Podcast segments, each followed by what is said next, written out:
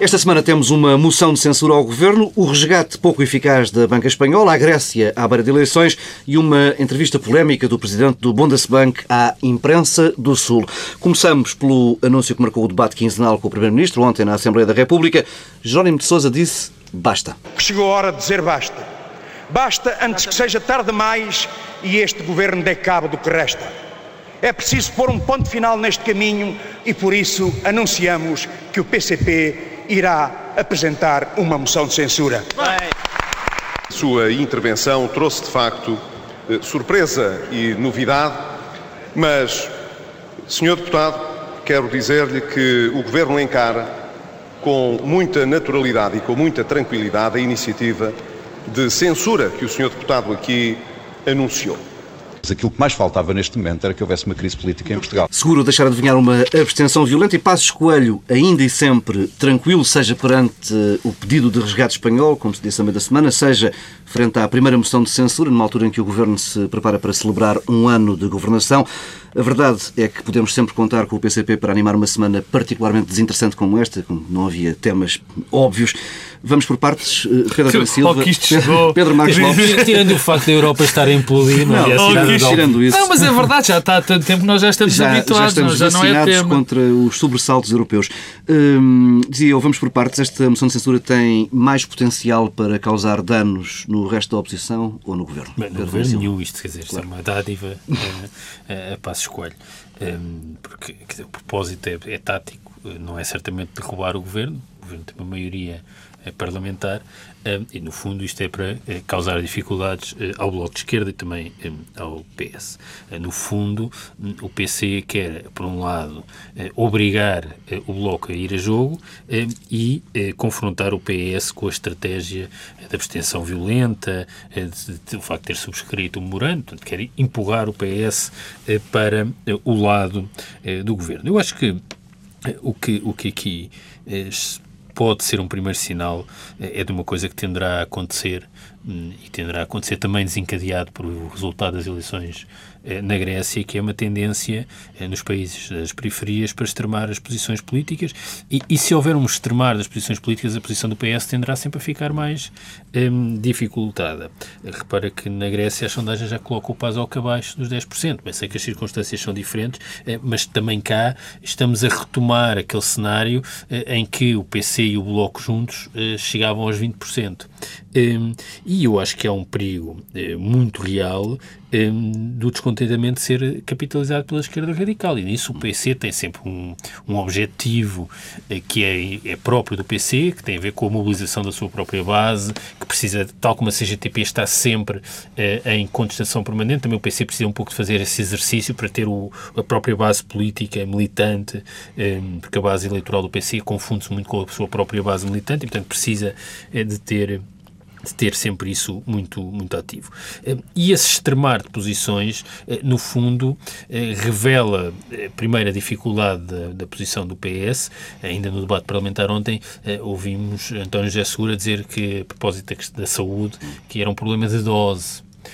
Ou seja, do ponto de vista da tradução política, isso é, é, é, é, curto, quer dizer, não é, não é fácil e há incentivos reais para que os, os partidos eh, mais extremos eh, tentem fazer emergir essa posição do PS, que no fundo não se diferencia assim tanto eh, do PSD e do CDS, o que dizia, bem, nós faríamos com uma dose mais moderada. Eu agora não estou fazendo um juízo de valor sobre, sobre o espaço para isso. E, portanto, tudo isto serve para pressionar o PS, de algum modo obriga o PS eh, a radicalizar, quer por pressão interna, quer por pressão interna.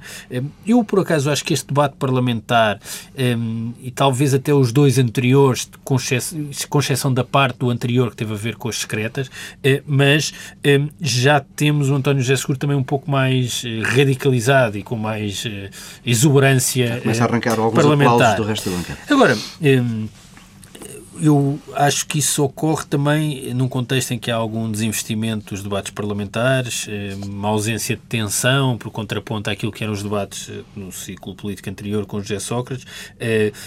E tudo isso eh, não funciona bem a favor eh, do PS e tudo serve sempre a revelar que essa ideia de que há uma maioria de esquerda, não há maioria nenhuma de esquerda, porque a esquerda portuguesa, eh, e por boas razões, não está unida. o debate está marcado para dia 25, já, já falo contigo, Pedro Marcos Lopes, mas Pedro Luís Silva, neste, nesta semana que, que, temos até, até o debate da moção de censura, é possível que tenhamos o PS em tensão interna? Não, oh, quer dizer, não vejo que o, que modo é que o PS pode acompanhar uma moção de censura eh, do PC? Não vejo como. Depois tenho a certeza que o PC encarregar-se-á de ter uma moção de censura com um texto que eh, causará. Que deixe o eh, PS à vontade. Que deixe o PS à vontade. Então, não, que é um bocado como aqueles votos de pesar em que, em que, quer dizer, haverá qualquer coisa no texto que tornará evidente que o PS nem sequer se pode um, ehm, eventualmente uh, abster. Eu, por isso, gostava de dizer qualquer coisa sobre o debate parlamentar, porque eu achei este debate parlamentar, já, mais uma vez, relevante. Já leremos. Pedro Marcos Lopes, eh, antes de mais, a moção de censura. Não há muito a acrescentar eh, ao que Pedro Adão e Silva disse, quer dizer, isto é evidente, isto eh, como estamos em altura de futebol, faz-me eu, podia resumir isto a Partido Comunista Português 1, Bloco de Esquerda 0, não é? A questão era quem seria o primeiro a apresentar a primeira moção de censura para capitalizar dentro do espectro da esquerda, digamos assim, tendo cuidado com o termo radical, eh, quem é que é o líder, o verdadeiro líder da esquerda eh, radical o, o, neste o Bloco momento. ganhou algumas dessas corridas nas anteriores legislaturas. Ora bem, exatamente. O Bloco de Esquerda normalmente liderava esse processo, só que há um pequeno problema neste momento no Bloco de Esquerda. O Bloco de Esquerda está profundamente dividido internamente, tem problemas internos, enfim, vai ter a sua convenção, penso que é assim que se chama, dentro de pouco tempo. Há, neste momento, uma, uma crise na, na própria liderança do Bloco de Esquerda. E é o Siriza. E a, bem, é o Siriza é outro aspecto. Não, não, no sentido que o Siriza é também um não, espectro a pairar por cima Era, do Bloco de Esquerda. A questão do Siriza, e, e já que introduziste, e, e, é, é, é o segundo ponto que, que, que, que me ocorre dizer em relação a esta moção de censura, que é o seguinte.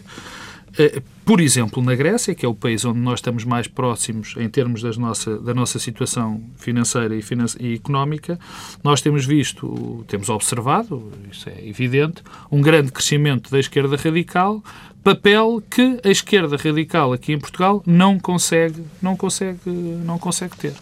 Uh, permita, permite-me o comentário pessoal, ainda bem, não, ainda bem que o Partido Comunista e o, e o, Bloco de Esquerda não conseguem ter essa liderança, digamos assim, da oposição, mas isso tem acontecido, o que põe muito a nu... Não, mas eu, quando eu falar do Siriza não é por causa disso, é porque uma eventual vitória do Siriza, ou mesmo eh, uma derrota por pouco, uh, coloca uma pressão adicional sobre as, as, as, discussões internas no Bloco de Esquerda para a próxima convenção. Ah, isso é outra história. Não, mas era isso, isso, é isso que eu queria dizer. Uh, porque uma vitória do Siriza significa uma derrota para aqueles que têm uma visão moderada e colaboracionista. Eu, por acaso, no Bloco de Esquerda, por acaso porque, acho que não, neste momento. Não, veremos. Neste, perdão, só respondendo ao Pedro, neste momento acho que já não se passa isso no Bloco de Esquerda a dada altura, a, a fação moderada, a função, a fação, entre aspas, social-democrata do Bloco de Esquerda, tomou o Siriza para ele também. Enquanto o Siriza, num primeiro momento, era eh, o representante, digamos assim, da ala mais, mais esquerdista, radical. mais radical do Bloco de Esquerda. Penso que não é esse o caso. Eu, para mim, e volto ao, ao, meu argumento, a, a, grande questão, e por isso é que eu faria o paralelo com o Siriza, é de que esta esquerda, em Portugal, não ocupou o espaço que, por exemplo, tem ocupado na Grécia. E, portanto, há aqui uma tentativa não só de ocupar o espaço, como de alargar. Em relação ao Partido Socialista, é evidente que isto eh, põe alguns problemas ao Partido Socialista. Não acho que sejam problemas graves, longe disso. Isso teria um problema mais grave o Partido Socialista se esta moção de censura fosse, fosse tivesse sido feita há mais tempo numa altura em que o Partido Socialista não tinha, estava absolutamente colado ao governo, na minha opinião, ainda está um bocadinho, mas tem-se desprendido. António José Seguro, nestes últimos tempos, tem feito, feito um trabalho nesse sentido, eh, enfim, que, que, é evidente, na minha opinião. Tem tido várias atitudes e várias propostas com o sentido de se afastar e fazer do, do, do governo e fazer uma verdadeira oposição. Só que lá está. O, o António José Seguro ainda está preso a alguns aspectos, eh, eh, enfim, evidentes, que foi o facto do PS ter negociado também este este pacote e ainda não se tem afastado o suficiente. Mas, olhando para a conjuntura, olhando para aquilo que se passa politicamente, não parece que o PS vá sofrer minimamente com esta, com esta moção de censura. Aliás, por um motivo muito simples. O que este debate da moção de censura vai dar origem é exatamente à réplica dos debates que têm acontecido na Assembleia da República e na Praça Pública, que é o constante, a constante acusação por parte do Partido Comunista Português e do Bloco de Esquerda de, entre aspas, colaboracionismo com o Partido Socialista. Portanto, nada vai surgir e, e isto, mais uma vez digo, é apenas uma luta entre a esquerda, que alguém tinha que chegar primeiro e, neste momento, como tem acontecido quase sempre, é o partido mais organizado e o partido que tem, de facto, alguma, algum respaldo na, na comunidade, que está ligado aos sindicatos, que ainda está ligado às autarquias, foi esse o que chegou primeiro nada a que não tivéssemos já habituados. Continuando à roda do, do debate quinzenal de ontem, Pedro Adão Silva pediste a palavra, deixa-me adivinhar, para falar daquele episódio do Primeiro-Ministro sem saber o que se passava ao certo com a maternidade de Alfredo da Costa. Pois é, que não é a primeira vez. É evidente que há boas razões para encerrar a maternidade de Alfredo da Costa, como há boas razões para não encerrar. Isso é, dizer, é um, um, daqueles temas que é possível politicamente defender qualquer uma é das soluções. Questão, é? A minha questão não é essa. Eu começo a achar que é, começa a haver um desinvestimento manifesto nos debates quinzenais, é, como se fosse totalmente irrelevante o que se passa nos debates. Diminuiu-se a tensão e eu acho que isso é positivo. Acho que não era positivo para o Num país. determinado não, mas ano. aquele registro que se estava a instalar nos debates com José Sócrates, o nível de agressividade em relação a José Sócrates, José Sócrates em relação às bancadas da oposição, tudo aquilo estava-se a tornar insuportável insuportável para o país. Quer dizer, não, não nada de bom que Passamos disso aqui. para a irrelevância? É isso que... Passamos para uma atitude de irrelevância, de manifesta, quer dizer, de, de irrelevância. Eh, dizer, há aqui uma ambição de tornar irrelevantes os debates. O facto do, do Governo não estar presente no debate, está o Primeiro-Ministro com um ou dois eh, membros do Governo, e depois esta coisa de sistematicamente o Primeiro-Ministro ir para os debates sem saber do que é que se vai falar ou do que é que que é que se passou no Parlamento nos dias anteriores, o que é que se passou na política portuguesa nos dias anteriores, eu, eu confesso que não consigo compreender. Hum, não sei se é tática ou se é feitio. Eh, acho que começa a ser as duas coisas ao mesmo tempo. Mas o episódio Maternidade de Alfredo da Costa, como, como ocorreu neste debate parlamentar, é, a meu ver, revelador e não foi o primeiro. É bom descrevê-lo. Foi, foi a questão das portagens. Sim, sim, mas eh, foi a questão das portagens da Luz ao Ponto, não é? Como o Primeiro-Ministro não teve duas ou três versões uh, sobre o mesmo assunto. Foi a questão uh, da entrega uh, do, do PEC ou não entrega, como o Ministro Vitor Gaspar tinha ido na véspera ao Parlamento dizer uma coisa, o Primeiro-Ministro desconhecia o que é que o Ministro Vitor Gaspar tinha dito, e desta feita, o Primeiro-Ministro Ministro eh, tem eh, uma reação a uma intervenção de Francisco Louçã sobre o encerramento da maternidade de Alfredo Costa, em que diz que são notícias de jornal, eh, que o Ministro das Finanças, do Ministro da Saúde, peço desculpa, não comunicou nada nesse sentido oficialmente, e a seguir o Francisco Louçã mostra um comunicado do Ministério da Saúde a assumir que vai encerrar a maternidade de Alfredo Costa. Ora, eu acho surpreendente que um Primeiro-Ministro vá para um debate quinzenal e que, tendo na véspera havido um comunicado do Ministério da Saúde sobre um tema com esta relevância política, que o Primeiro-Ministro desconheça e que depois transforme esse desconhecimento. Aliás, teve um sorriso claramente nervoso eh, eh, quando percebeu o que é que tinha acontecido e que depois diga que isso é um estilo de governação e que ele não controla e não, não controla os ministros todos. Eu pergunto o que, que é que se passa exatamente no Conselho de Ministros? Que raio de governação é esta em que o Primeiro-Ministro está eh, ausente, desconhece? Eu não sei se é o problema do gabinete. Dizer, eu não acho aceitável que eh, este nível de impreparação, eh, no fundo, o que sugere é que o Primeiro-Ministro não estuda e não se prepara para os debates. Isso não tem nada a ver com concordarmos ou discordarmos politicamente. Tem a ver com uma questão, uma forma de exercer o poder executivo. E não é isso que se espera de um Primeiro-Ministro. Não se espera este registro de aluno meio cábula. Aliás, o Primeiro-Ministro faz umas intervenções longuíssimas, com imensas palavras, imensas palavras, mas depois percebe-se que nunca está a dizer nada e que não sabe bem de que é que está a falar, eh, e isso, eh, a meu ver, é péssimo, é um péssimo indicador. Pedro Marcos Lopes, surpreende que o Primeiro-Ministro seja apanhado em falso, já não é a primeira vez. Não, não me surpreende e eu vou chover no molhado, quer dizer, eu acho que isto não tem a ver com Acho que isto não tem a vou, vou chover no molhado com coisas que eu já aqui disse e, e que repetirei até que, até que deixem até de acontecer. Não, até que deixem de acontecer. que tem a ver com uma coisa que me parece patente e repetida e volta a ser repetida, é que não há coordenação política nenhuma neste governo. Quer dizer, isto não é só. Vamos lá ver, isto não é só um problema de gabinete. O Pedro Adão e Silva disse, bem, tem razão, se o gabinete estivesse o mínimo que se exige ao gabinete do Primeiro-Ministro, é que faça uma simulazinha do que aconteceu na semana passada que vá buscar os temas que, é evidente manhã em brief, o Primeiro-Ministro que é evidente que vão ser falados, quer dizer, que um tema que andou na opinião pública durante semanas, que é o tema da maternidade de Alfredo da Costa, fosse, fosse falado. Isso é evidente. E eu tenho a certeza que, provavelmente, isso aconteceu. Agora, isto demonstra uma falta absoluta da coordenação política do governo, quer dizer, e, e, e não é demais dizê-lo. Há um coordenador político no governo que se chama Miguel Relvas. Se o Primeiro-Ministro não tem, não tem agenda, ou está muito ocupado, ou não conseguiu eh, passar, que lhe passasse a informação, há alguém que é responsável por coordenar este tipo de coisas, que é Miguel Relvas. Quer dizer, que, pelos vistos, deve estar mais preocupado a fazer outras coisas do que propriamente isto. Mas é para isto que serve também um, um, um ministro adjunto, particularmente dos assuntos parlamentares. Vamos lá ver se a gente se entende. Quer dizer, porque um ministro, um, um primeiro-ministro não pode ir para um parlamento sem saber o que os outros ministros dizem. Ou fa... Não é só dizem. Fazem. Fazem. Quer dizer, e portanto isto vai-se repetir, tem-se repetido, nunca mais chega e só vai solucionar-se uma vez por todas, quando o Primeiro-Ministro perceber, que eu, não, eu estou convencido que ele já percebeu, mas não atua, que é preciso alguém que coordene politicamente o, o governo, que é preciso alguém que saiba o que os ministros uh, dizem ou que pelo menos saiba coordenar aquilo que os ministros dizem a cada altura, para que a mensagem passe, para que não hajam situações como, como a história do Vítor Gaspar e como esta de ontem, quer dizer, porque senão, quer dizer, é que isto é, isto são processos lentos, Paulo processos lentos. A descredibilização é um processo lento. Não é de repente. Quer dizer, a dada altura já ninguém diz. As pessoas até vão brincar. Olha, mais uma coisa que não sabe. O Primeiro-Ministro, pelos vistos, é sempre o último a saber nisto. E isto não pode acontecer.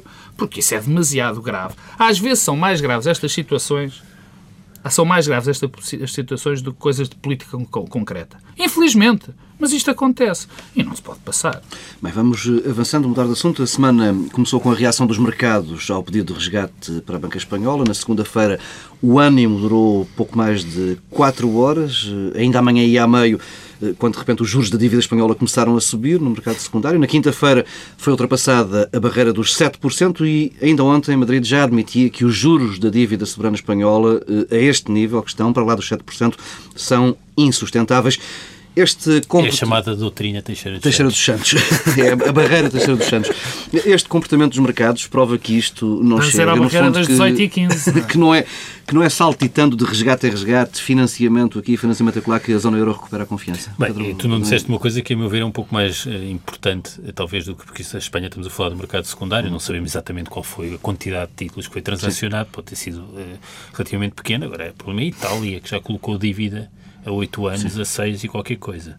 Um, e, e, portanto, no fundo... E não te esqueças daquele, desculpa lá interromper, há um dado que passou uh, quase incólume em Portugal, que foram os resultados muito interessantes das vendas a retalho holandesas. Sim que é uma coisa absolutamente extraordinária, que aquilo demonstra, para quem, não, para quem não quem está mais um bocadinho distraído, que é uma baixa drástica da procura interna, quer Sim. dizer, e estamos a falar da Holanda, o primeiro parceiro da contágios política... insuspeitos, não é? Desculpa, Adécio. Não, hum, eu acho que isto ficou mais uma vez demonstrado é que o essencial do problema não é nem a Espanha, nem Portugal, nem a Irlanda, nem a Grécia, é a arquitetura da zona euro. O que acontece é que cada vez que há uma solução de emergência, eh, ela revela-se logo temporária, portanto é uma questão de 48 horas, 24 horas, eh, para os mercados reagirem mal, a notação da Espanha também baixou, eh, e, segundo lugar, começam logo no horizonte a surgir novos espectros, não é? Desta feita é a Itália. Isto...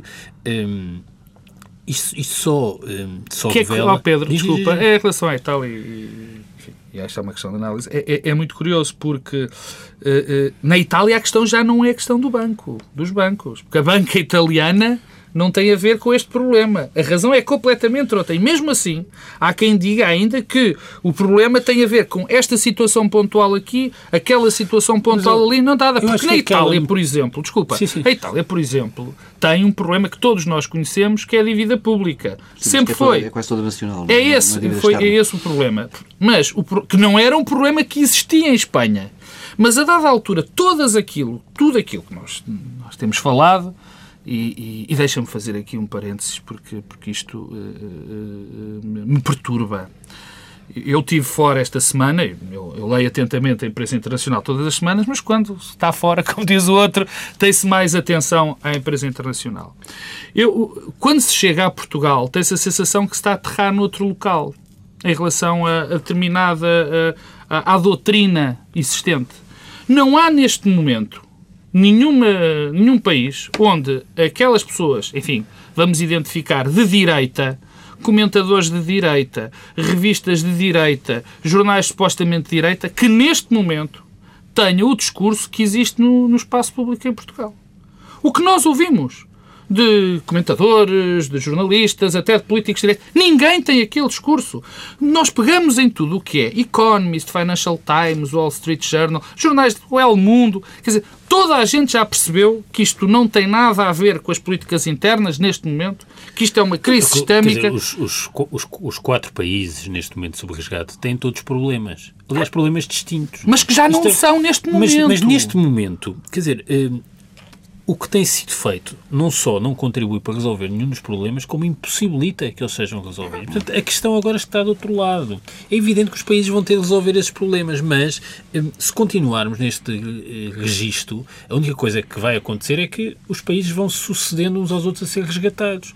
Porque todos os países têm problemas de natureza distinta, eh, esta solução não responde a nenhum dos problemas de natureza distinta e faz sempre que eles se tornem maiores e mais profundos. Quer dizer, eu já disse isto e volto a dizer, é que eh, se continuarmos assim, todos, todos os países eh, eh, transformarão uns pequenos problemas em enormes problemas, outros grandes problemas em gigantescos, mas todos estarão numa situação difícil e acabaremos com a senhora Merkel a dizer nós não somos a França. Mas, é, para, é para isso que caminhamos, caminhamos já, para aí. Já, já está, e, e eu um, acho, acho que um, esta semana foi um, mais uma vez uh, muito reveladora.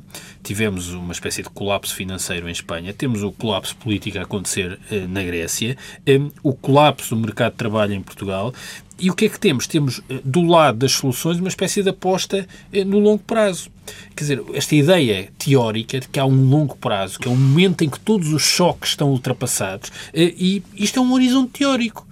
Isto é, é, novamente uma ideia de, de que, é, bom, isto agora corre tudo, mas há um longo prazo onde tudo se salvará. E não é possível pensar no longo prazo na economia e na política. Isso não existe. O problema é, é, o mercado de trabalho da amanhã, é, as economias e então não de, de depois da manhã. quinquenais, quer dizer... É a mesma lógica, mas a lógica, por isso é que eu disse, eu já disse, eu a expressão do capitalismo científico, porque isto é a mesma lógica do, do socialismo científico, é uma coisa a longo prazo, quando está tudo estabilizado, quando já o, o socialismo... Deixa-me voltar às formas naturais Mas deixa-me só dizer que nós não falamos de uma coisa muito importante. Quando tu descreveste o que é que tinha acontecido esta semana, é que aconteceu outra coisa, é que a Alemanha colocou dívida a taxas negativas. Sim. Ora, colocar dívida a taxas a negativas já tinha, já tinha colocado, significa que há eh, um pânico eh, nos mercados e que eh, há disponibilidade para segurar o dinheiro perdendo. Ora, a menos que eh, haja é um negócio extraordinário para a Alemanha. É um negócio extraordinário não, para, a Alemanha. para a Alemanha. Ou seja, a Alemanha não é só beneficiária ativa por força da moeda única estar desvalorizada por relação ao que estaria ao marco, como começa, ganha. A Alemanha ganha dinheiro. Quer dizer, vamos pôr as coisas, convém, eh, eh, não temos medo das palavras. O, o governador do Banco, do Banco da Alemanha eh, deu uma entrevista muito interessante, no sentido muito reveladora e até inteligente, ao público e ao conjunto de jornais do Sul, em que dizia que não podemos deixar, nós não nos podemos chantagear por um país por meio de contágio. Bem, a Alemanha o que está a fazer é chantagem. A Alemanha é beneficiária desta situação. Eh, de uma situação que é insustentável eh, e que revela que há uma expectativa de um cataclismo qualquer a acontecer. Se estiver para acontecer uma guerra ou um cataclismo natural, é natural que se eu tiver muitos eh, recursos financeiros os queira proteger, mesmo perdendo dinheiro. Ora, é isso que está a ser feito. Ora, quando isso está a acontecer é porque alguma coisa não está a correr bem o, e nada bem. O Ambrose, o Ambrose Evans Pritchard, que é um, um editor de, de economia, salvo erro de finanças do Daily Telegraph, dizia que eh, falava. Enfim, um discurso parecido, quer dizer, isto andamos todos a repetir o mesmo, com o discurso parecido do Pedro Adão e Silva, e lembro que o Ambrose Evans Pritchard não é propriamente um homem da família política do Pedro Adão e Silva, para quem não saiba, não é? Eh, é um tipo de direita conservadora, eh, e ele dizia que não acreditava que a Alemanha estivesse a fazer isto, e portanto era preciso chamar o bluff temos que chamar o bluff, porque era impensável, porque até em termos racionais, e eu queria ir à Espanha em dois pontos, mas antes disso, até em termos racionais, o que está a passar neste momento não tem lógica para a própria Alemanha. Eu não acredito que haja um dirigente alemão que ache que é sustentável, sequer a curto prazo, estar a ganhar o que se está a ganhar, o que a Alemanha está a ganhar. Não é sustentável, porque repara, tu, eu empresto, eu pago-te para que tu fiques com a minha dívida e tu depois vais emprestar ao Dom e Silva a 7% ou 8%, que é o que está a passar, não é? Quer dizer, isto não é sustentável. É evidente que alguém não é suficiente, não, são, não estamos a falar de gente parva, isto é insustentável a qualquer título. Portanto, o que se está a apostar, teoricamente, quer dizer, se olharmos para, para a grande imagem, o que se aposta nisto é no fim da Europa e nós vamos ficar sozinhos, mas com muito dinheiro. No limite é isto que se passa. Bom, mas eu queria voltar Espanha. à Espanha. Havia há duas outras coisas em relação à Espanha. Primeiro, o pacote de ajuda. É bom que se saiba que aquilo foi um pacote de ajuda. Não se sabe nada. Não, calma. Pacote de ajuda sabemos que foi, não é? Pacote de ajuda foi. Foi emprestado ao Estado espanhol, ainda não foi. 100, não formalmente, formalmente 100 mil foi, milhões. Não Isso é a parte negativa da coisa, que é nós não uma sabemos, opacidade, ninguém é. sabe, é uma opacidade absoluta, o que também dá, uns, dá, dá muita, revela muito aquilo que se pensa do jogo democrático hoje na Europa, mas é em frente. Vamos, a, vamos por partes. Estes 100 mil milhões vão para a dívida, quer dizer, ou seja, os juros que se vão pagar, que o Estado vai pagar por estes 100 mil milhões, vão para as contas do Estado espanhol. O que é que O isto... Estado espanhol quer que isso não aconteça. Pode querer o que ele quiser. Então vão para Pode onde? querer o que ele quiser. Aqui vai para algum lado. Quer dizer, que não fica no ar, não fica suspenso. E então, com as próprias regras, quer dizer, bom, o que é que acontece? É um resultado muito interessante. A Espanha já tinha anunciado que não ia cumprir os objetivos do déficit. Agora não compres do dia. Ai, agora é que não cumpre de, que não cumpre de vai certeza o 70 objeto, e- porque os juros vão para lá. Primeiro, primeiro ponto. Segundo ponto, são um, é a questão, já aqui foi falada, dos mercados não acreditarem. Mas mais do que isso, foram pelo menos duas agências de notação e analistas de bancos internacionais, a Schroders, salvo erro, não quero garantir, mas foi uma delas, dessas, ou da Finch, disse, bom, este pacote é curto. Porque o que a Espanha precisa, um dizia 250 mil milhões e o outro dizia 350 mil milhões. E diziam a muito curto prazo. Bom, isto, isto, que é que isto quase que dá... Mas está aqui um lado, Quer um lado quase que estranhíssimo, que é o lado da, quer dizer, da economia voodoo, que é, no fundo, o que é que temos? Temos o Estado a salvar a- sistema financeiro e o sistema financeiro ao mesmo tempo a salvar o Estado. Porque também dá a impressão de que esta capitalização da banca pode servir para depois comprar, comprar dívida, dívida, pública. Ora, isto aqui, é, isto, isto de facto há aqui qualquer Não, mas coisa é que aí, não... é, aí, Pedro, é aí que é grave e é o que se passou, por exemplo, eh, enfim, vou fazer um paralelo um bocadinho atrevido, mas aí vai ele. Que a questão é esta. É evidente que todos nós sabemos, eu pelo menos dou isso de barato, que nós não podemos deixar que a banca colapse, por todas e mais algumas razões. Bom, a questão que se levanta é nos acordos que se fazem entre os Estados e a banca, há uma coisa que nós ainda não desconhecemos. E isso é vital. O Rui Rio falava disso há, salvo erro, 15 dias. Bom, não vamos emprestar o dinheiro aos bancos para que eles depois eh, invistam em dívida pública para melhorar os seus próprios resultados. Porque o problema é que nós precisamos dos bancos para, para que os bancos consigam. Exatamente. Insuflar liquidez na economia para que a economia funcione. Quer dizer, e nós, em Portugal, ainda não sabemos se isto está devidamente contratualizado. Parece que vai ficar assim contratualizado. E então em Espanha ainda sabemos menos, quer dizer, não sabemos exatamente o que vai acontecer. Além de que, só voltando aos 250 e aos 350 mil milhões, é muito provável que neste momento estes analistas já estejam a falar daquele pequenino problema que já falamos aqui a semana passada, que são as autonomias. Que isto ainda vai ser outro problema. Mas em termos gerais, o que aconteceu foi esta sucessão nestes anos de aspirinas que vão ser sendo dadas à Europa e que de facto nada, nada muda. A única coisa que muda é que estamos cada vez Estas, estas aspirinas, estas tentativas e, e erros, eh, tantos meses eh, de supostas soluções definitivas para, para, para a crise, não, não podem arrasar, em definitivo, com o capital político que os diversos governos ainda mantêm. Ou seja, quando for preciso dar aquele passo de que falavas há pouco, Pedro Silva, um passo de mais decidido, eh, imagina uma solução de maior integração europeia, eh, como é que, como é que os governos eu- vão conseguir convencer os eu não, eleitorados? eu, não, eu não acho nada que o problema seja apenas um problema de má vontade dos líderes ou de incapacidade. Acho que há um problema também eh, de, dos eleitorados e da disponibilidade das opiniões públicas e no, e, no, e no, modo como elas hoje olham para os governos. É, é evidente que eh, os governos europeus estão todos descapitalizados politicamente. Eh, e não vejo neste contexto como é que é possível eh, criar um, um, um, movimento ou algum tipo de apoio nas opiniões públicas para uma mudança Já, já vamos com meses de cimeiras eh, decisivas. E temos mais uma cimeira decisiva depois... agora no fim do mês, não é? Angela Merkel diz que não, diz que a crise se vai resolver até ao final do ano. pois. Eu pois é provável isso, que aconteça. Eu, sobre isso devo dizer que, sentido, acho não? que não é nada bom contributo este, este processo, outra vez, completamente opaco e não transparente em relação à Espanha. A, a sensação que dá é que, na verdade, ninguém sabe exatamente o que é que se está a passar e o que é que se passou. Uh, ninguém sabe o que é que foi discutido, ninguém sabe quais são as reais necessidades de financiamento de Espanha. Eu acho que isso aí ninguém sabe mesmo. O próprio acho governo os espanhol 100 não milhões sabe. já foi assumido que foi um número redondo, que foi tirado para... Pois, mas tem sido tirado.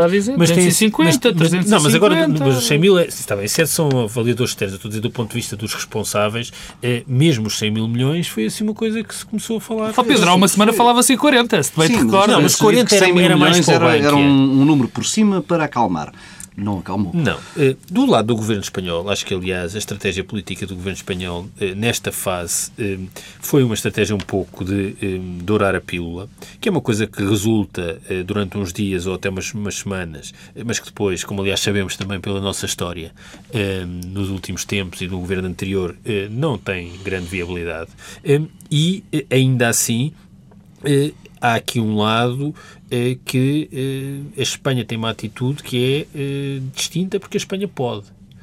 Eu imagino o que seria se o primeiro-ministro português dissesse bem, já resolvemos aquela coisa, que foi assim mais ou menos como se referiu eh, ao resgate, e agora vou ver a seleção espanhola e tenho pena de perder o jogo do Nadal em Roland Garros. Uh, portanto, aqui também, a Espanha está a utilizar o seu peso político, o facto de, e, quer dizer, nos boatos que correm sobre o que se terá passado nas reuniões, é que o Primeiro-Ministro Rajoy terá dito eh, bem, se não nos querem dar estes 100 mil milhões assim sem condições, preparem já 500 mil milhões para a semana para nós e 700 mil milhões para, para a Itália.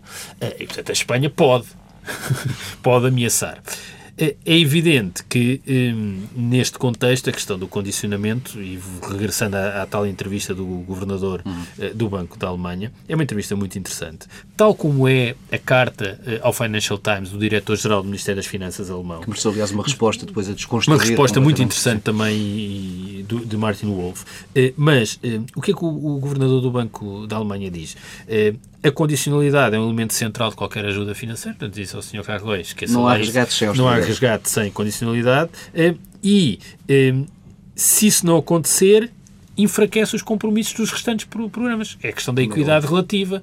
eh, que é particularmente verdade em relação à Irlanda, que, cuja situação É muito semelhante à e- espanhola, não é? e, e, portanto, essa ideia de que é possível ter eh, um resgate no atual contexto eh, sem condicionalidade não existe. Ora, eh, a Espanha eh, e o, eh, a política espanhola vai, há um momento em que vai ter de ser confrontada com essa verdade e essa realidade. Eh, e eh, aí as coisas podem mudar.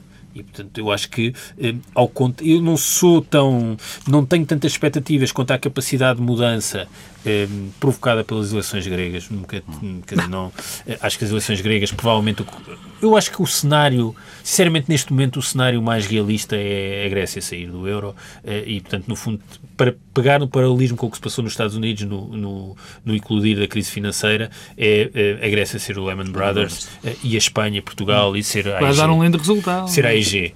Agora não estou fazendo um injuízo, estou só a eu acho que neste momento é esse o cenário em que se está a operar. Novamente, a entrevista muito interessante eh, do Sim, governador, ele diz, eh, Quem sairá pior é sobre a sempre a Grécia, Grécia, eh, eh, Há uma coisa extraordinária nesta, desta entrevista em relação à questão do mais tempo ou menos tempo, eh, é que eh, ele diz que duvido que o apoio público às reformas aumente se estas forem estendidas durante mais tempo. E, portanto, é, é aqui uma necessidade de fazer tudo, tudo rápido e no momento. Eh, Mas o que diz sobre a Grécia é que, por um lado, há um acordo e o governo grego está comprometido com esse acordo. E, em segundo lugar, diz esta coisa extraordinária que é a Grécia já está a receber tratamento especial, mas acrescenta relaxar ainda mais um programa já suavizado não pode ser uma opção. Ora, eu não, não consigo perceber eh, o que é que levará alguém a eh, ter esta visão punitiva e de suavização. A questão é se o programa funciona ou não. Eu não quero saber se ele era mais duro, menos duro, se já foi suavizado. Funciona ou não? É viável ou não? O, o Niall Ferguson e o Nuriel Rubini, novamente duas pessoas de quadrantes opostos, políticos completamente diferentes, completamente diferentes, escreveram um artigo no Financial Times, que depois veio reproduzido em muita imprensa, longo, em que abriam com a seguinte afirmação. A Alemanha não aprendeu nada com o que se passou na história política europeia no século XX. E que é estranhíssimo que seja exatamente a Alemanha a não aprender. Portanto, esta, esta visão um, da culpa um, de, moralizadora tem, eh, vai ter um efeito negativo e, eh, e vai. Um, isto, isto, é tudo tão parecido com o que se passou nos anos 30. Hum, eh, tão parecido, tão parecido. Os mecanismos a operar hum, são. Que, há, há, três fatores.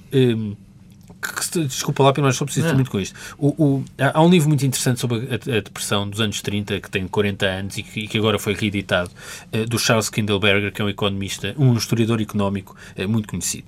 Uh, e ele identificou três mecanismos que explicaram o eclodir da Grande Depressão. Primeiro é o pânico. O Kindleberg defende que os surtos de pânico repentinos são uma condição do funcionamento dos mercados financeiros eh, e geram comportamentos extremos, e é nisso que estamos, quer dizer, quando há eh, colocação de dívida a taxas negativas. Em segundo lugar, é o poder de contágio.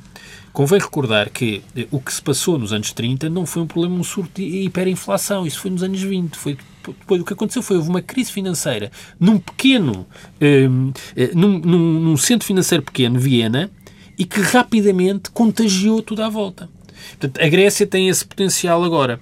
E, e finalmente, o que faltou também nos anos 30 foi uma espécie de eh, entidade, um Estado ou o que seja, com capacidade hegemónica, mas essa capacidade hegemónica combinada com, eh, com sensibilidade aos interesses dos Estados pequenos e com vontade de equilibrar as relações de poder e estabilizar os fluxos financeiros. O que é que aconteceu nos anos 30? A Grã-Bretanha estava em, a perder poder e, portanto, já não tinha essa capacidade. Os Estados Unidos não quiseram assumir e a Europa não tinha, porque não existia um poder central na, na Europa. Ora, nós estamos a viver um cenário de passividade e de inércia do mesmo tipo. A Alemanha, que tem essa capacidade hegemónica, não está a perceber que tem de articular os seus interesses com os interesses de outros Estados uma... e estabilizar os fluxos financeiros. E por isso nós podemos aproximar perigosamente há um, há uma do que parte, se passou. Pedro Marcos Lopes não deixa de ser curioso. Galera, não, não tem curiosidade nenhuma que eu tinha, eu trazia para aqui também um, um extrato desse desse, desse artigo do, do Rubini, Rubini e do, e do Neil, Neil Ferguson. Aliás, o Rubini teve, tem uma passagem engraçada que não está neste artigo, quer dizer que uma boa ideia seria é, dar... essa, essa ideia. Mas essa ideia que parece uma coisa estapafúrdia é, faz todo eu, sentido. A ideia era basicamente dar mil euros a cada alemão para ele viajar para os países do Sul. Desde é? que gasto, não era? Uma Desde que vale, vale que, aquilo que isso agradava aos eleitorados Mas lá, há, há, há, há, uma frase que é interessante e que já, já não, não é novidade. Aliás, este artigo do, do Neil Ferguson e do Rubini é, é, no fundo, é um conjunto de de, verdades, na minha opinião, que já foram repetidas à saciedade por imensas pessoas. E também é bom lembrar que há aqui um consenso que está todo ao contrário, quer dizer, pelos vistos, Neil Ferguson e, e, e Rubini não são também propriamente das mesmas famílias, da mesma família política, mas estão, estão perfeitamente de acordo. E a passagem a isto uh, vai ser traduzido à medida que vou lendo, mas aí vai disto. Uh, o que dizem os dois? Ao fim e ao cabo, a prosperidade atual da Alemanha é em grande parte uma consequência da união, da união monetária.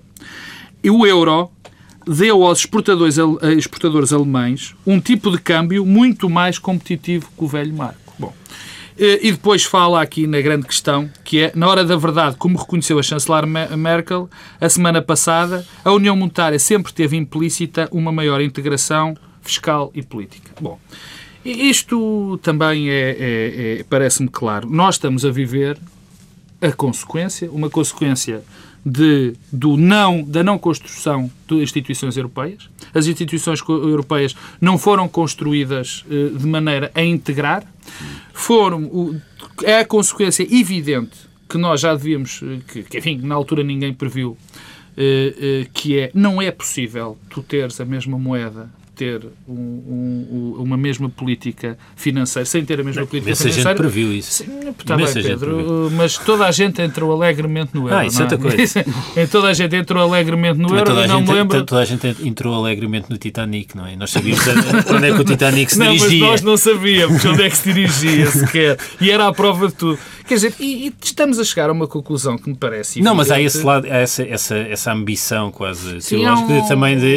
O Sim, Titanic sim, era sim, inaufragável, é inaufragável, como, como exatamente. o euro era. Ah, aliás, há um, há, há, há, um artigo, salvo erro, do, do. Olha, ia dizer de quem, mas tenho medo de, me- de, de, de, de me enganar e, portanto, não vou citá-lo. Bom, a questão que se levanta é, a partir deste momento, há dois caminhos. Eu sei que são dois caminhos que não são realizados a, a curto prazo, mas há um caminho nítido. Ou há uma maior integração política, e cuidado com as integrações políticas, porque ela não pode ser feita como foram feitos os vários passos dentro da Europa, sempre nas costas das pessoas. Isso é uma grande verdade. Mas para mim não há outra solução do que uma maior integração política. E a outra solução é o simples descalabro do projeto europeu, o fim do projeto europeu, que o fim do euro vai ser o fim do projeto europeu. Que não haja dúvidas eh, eh, sobre isso. Agora, quem acha que pode continuar a haver um projeto europeu não havendo euro, na minha opinião, está redondamente enganado. Particularmente por uma questão muitíssimo simples, que é o mundo não era o que era há 30 ou 40 anos. Há potências emergentes, que agora já não são emergentes, suficientemente fortes, que obrigam uma competição de blocos. Quer dizer, há 40 ou 50 anos o poder da China, o poder da Índia, não era aquele que hoje existe. Portanto, pensar que nós vamos poder viver na Europa como vivíamos há 30 ou 40 anos, cada um com a sua moeda e cada um com a sua política, é um erro que vai custar caríssimo à Europa. Pedro da Não, é uma coisa 30 muito rápida, segundos. 30 segundos. Eu, parece-me que ou a Europa coloca a questão no plano político e a Europa nasceu no plano político, ou se mantém com estas vistas curtas, não vamos ter saída. Eh, E, eh, apesar disso, convém sempre recordar que a democracia tem dois sentidos. Eh, Os eleitorados das periferias podem desejar uma evolução num determinado sentido, eh, mas os eleitorados do Norte não desejam. E isso não sei como é que vai ser superado. Agora, há aqui uma coisa sempre curiosa e que, e que esta semana aconteceu mais uma vez. É que há sempre a sensação de que a Alemanha parece querer empurrar os países para ajuda, porque isso pode ajudar eh, ao seu suporte eleitoral interno, porque no fundo diz eh, nós estamos a dar dinheiro, estamos a financiar, Mas- mas, quem governa somos nós. Fica por aqui esta edição do Bloco Central, algo pessimista neste final. Regressamos na próxima semana, à mesma hora.